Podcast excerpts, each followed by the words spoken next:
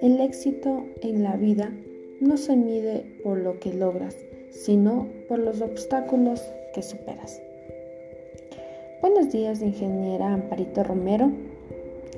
Le saluda Ibera Anabel Simbaña Díaz y en esta oportunidad voy a hablar el por qué es importante la redacción administrativa en nuestra vida profesional.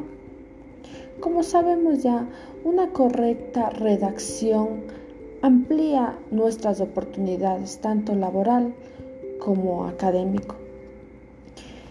En, esta, en una buena redacción, eso es lo que nos va a hablar sobre la imagen profesional buena que tenemos cada uno.